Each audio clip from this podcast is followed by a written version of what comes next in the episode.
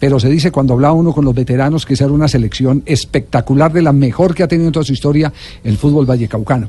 Pero está en este momento Antioquia en la final. Sí, eh, eh, en este momento está en línea eh, Álvaro Santamaría, quien tuvo la oportunidad de compartir, eh, recordemos Álvaro Santamaría fue jugador de Independiente Medellín, fue jugador de Junior de Barranquilla, Caldas. fue jugador de del la Once Caldas Colombia. y de Selección Colombia. Claro. Y en el año, en, el, a- en los años 70 compartió con eh, Delio Maravilla Gamboa en el Once Caldas.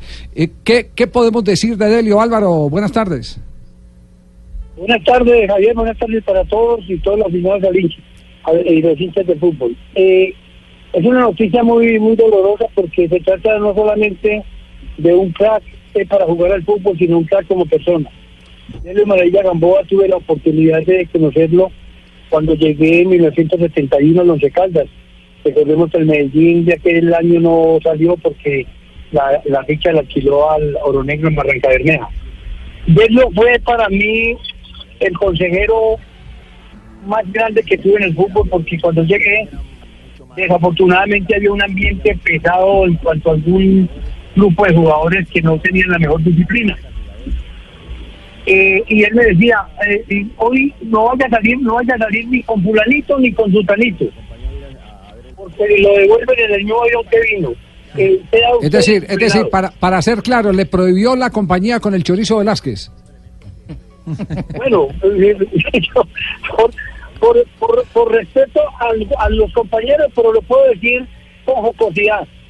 Jugadores que fueron brillantes, que fueron cracks para el fútbol en Colombia, como un Nicolás Lobatón, como el Chorizo Velázquez, jugadores que, que pareciera que el, al pueblo les hiciera daño que le hiciera bien, porque fueron unos jugadores estupendos, extraordinarios. Entonces, ese tipo de jugadores y esa representación en el nombre de Maravilla Gamboa, yo lo digo con orgullo que no solamente fui compañero de equipo de él, sino que él fue también técnico mío en el Deportes Tolima cuando llegó allá en 1976 a dirigir al equipo Pijao. Sí, eh, eh, con, con el Chorizo es que tiene la famosa anécdota, aquella que le pide a don Rogelio Muñiz que lo llevara a un partido, sí. Ah, no, con el chorizo lo que ocurría era que cuando el chorizo, cuando el chorizo no viajaba con el equipo, eh, los, los, eh, las chaquetas y los sacos de los compañeros que no viajaban quedaban empeñados todos. País- y cuando, cuando regresábamos, el hombre muy correcto le entregaba la boleta a cada uno para que nos retornara. Para que sacara el empeño. Sí, entonces, entonces la anécdota cuenta que, que, que le rogaba a don Rogelio Muñiz cuando iban a jugar de visitantes, lleve a Chorizo, lleve a Chorizo. cuando, cuando, cuando sacaban la alineación y nombraban Chorizo Velázquez, todos gritamos como si hubiera hecho un gol. No, no, no, no. No, no. Eh, ¿y ¿cuál, ¿Cuál era la gran virtud futbolísticamente hablando de Delio Maravilla Gamboa, como para, para meter en contexto a los jóvenes de hoy, eh, Álvaro? Bueno, yo digo que, que para, lo, para lo que nos tocó a nosotros del fútbol, Delio Maravilla Gamboa fue el sinónimo de la chilena.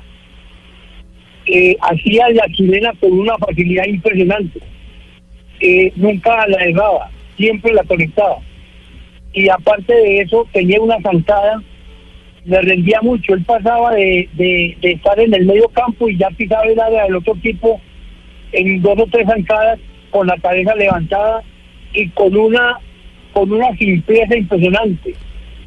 Eh, Pogba, Pogba, ustedes jugar a Pogba y Sí. tiene algo de maravilla Gamboa, Sí, sí, sí, sí. sí. lo devuelva. con un desbonce impresionante Sí. y con una peligrosidad. Eso, imagínense, un jugador eh, retrocede sin darse cuenta y pisa a un adversario de pie, disculpas. ¿Cómo le va a pegar una patada a un jugador como Maravilla Gamboa después de eso?